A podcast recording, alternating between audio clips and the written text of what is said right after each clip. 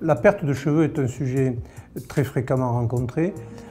Les études américaines ont estimé à 66% le pourcentage d'hommes préoccupés par la calvitie dès l'âge de 35 ans. Et à 50 ans, 85% des sujets sont euh, atteints de calvitie.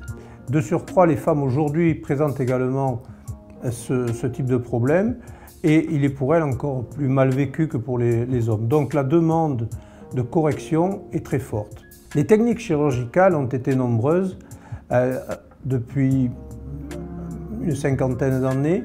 On a fait des lambeaux, on a fait des déplacements de parties du cuir chevelu, on a fait des réductions de tonsure, mais toutes ces techniques étaient très lourdes.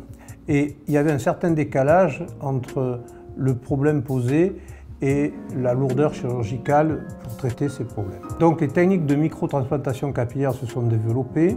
La technique de référence, la technique traditionnelle a été la technique dite des bandelettes, strip procédure aux États-Unis. Cette technique a été un grand pas en avant, elle a permis de traiter bon nombre de gens avec un résultat satisfaisant et dans des mains expertes, elle reste une technique intéressante qui procure des bons résultats. Récemment, il y a quelques années, s'est développée la technique dite FUE, la technique d'extraction de l'unité folliculaire.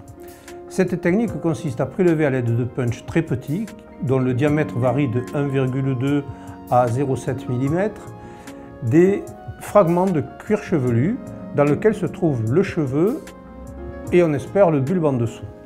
La difficulté de, de cette technique consiste, car le cheveu hélas ne pousse pas toujours perpendiculairement à la peau mais de façon oblique, à prélever le cheveu dans son axe pour pouvoir atteindre le bulbe, la racine du cheveu, de façon à ce que ce cheveu, une fois transplanté, repousse.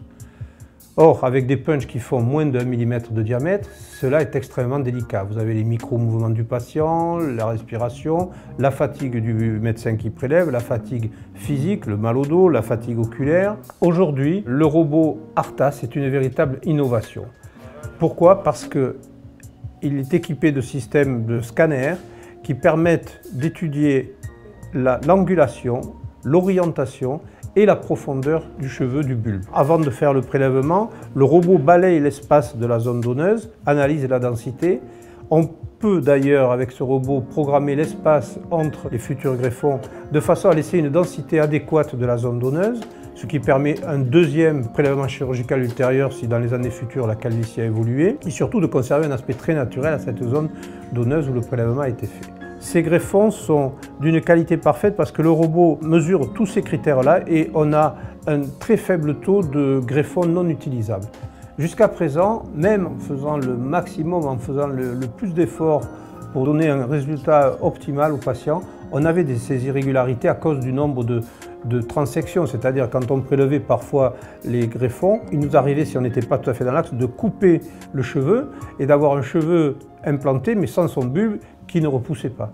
Et avec ce robot, ce pourcentage de, transection de greffons inadéquats est passé largement en dessous des 10%, alors que très souvent, il est sous-estimé par les opérateurs, mais pouvait atteindre 50%. Quand vous prélevez que vous implantez 1000 ou 1500 greffons chez un patient, en moyenne, cela représente deux cheveux par greffon, c'est-à-dire 2000 à 3000 cheveux. 2000 à 3000 cheveux, ça commence à faire une couverture importante, une modification de la présentation de l'individu. On voit des gens qui viennent, qui ont été implantés, qui ont eu ces 1000 ou 1500 greffons implantés, qui se retrouvent avec 400, 200, 300 cheveux, tout simplement parce que le greffon a réellement été implanté, mais il était sans bulbe, sans vie ou de qualité très défectueuse, et le cheveu n'a pas repoussé. Le résultat dépend surtout du nombre, mais également de la qualité des greffons du nombre de greffons de qualité, ce que ne garantissent pas les autres technologies. Ce côté modernité est très intéressant parce que il s'agit d'une nouveauté, ça euh, excite la curiosité de tout être humain. On passe vraiment une étape au-dessus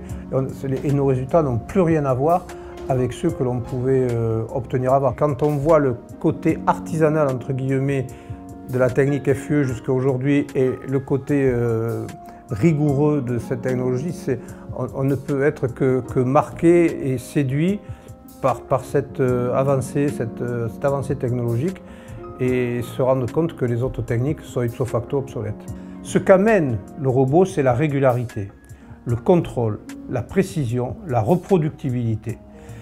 Tous ces éléments que ne peut pas apporter l'homme. Et de surcroît, une cadence beaucoup plus rapide que, que l'être humain.